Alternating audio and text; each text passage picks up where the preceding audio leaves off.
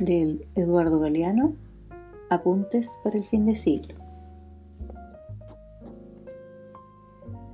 La vergüenza de no tener. El planeta, úselo y tírelo. En el reino de lo efímero, todo se convierte inmediatamente en chatarra, para que bien se multipliquen la demanda, las deudas y las ganancias.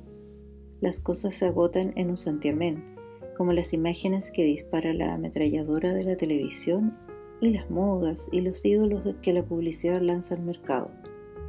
El modelo del año pasado es la antigüedad de museo. El derecho al derroche, privilegio de pocos, dice ser la libertad de todos.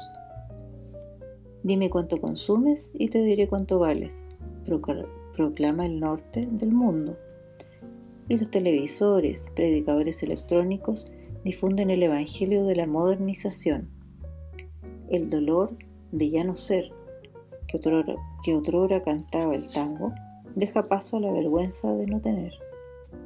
Y el sur, basurero del norte, hace todo lo posible por convertirse en su caricatura.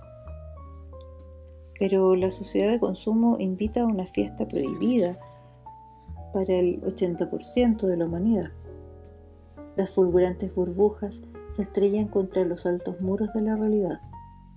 La poca naturaleza que le queda al mundo, maltrecha y al borde del agotamiento, no podría sustentar el delirio del supermercado universal.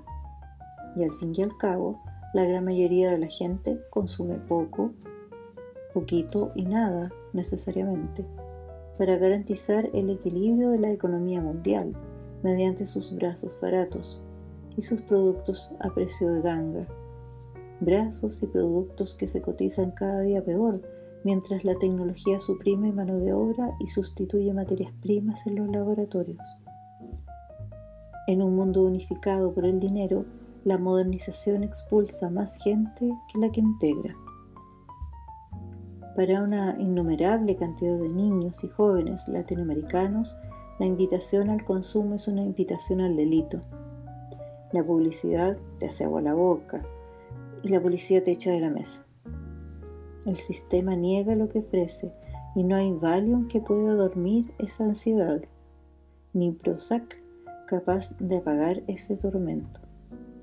La lucha social aparece en las páginas policiales de los diarios, tanto o más que en las páginas políticas y sindicales.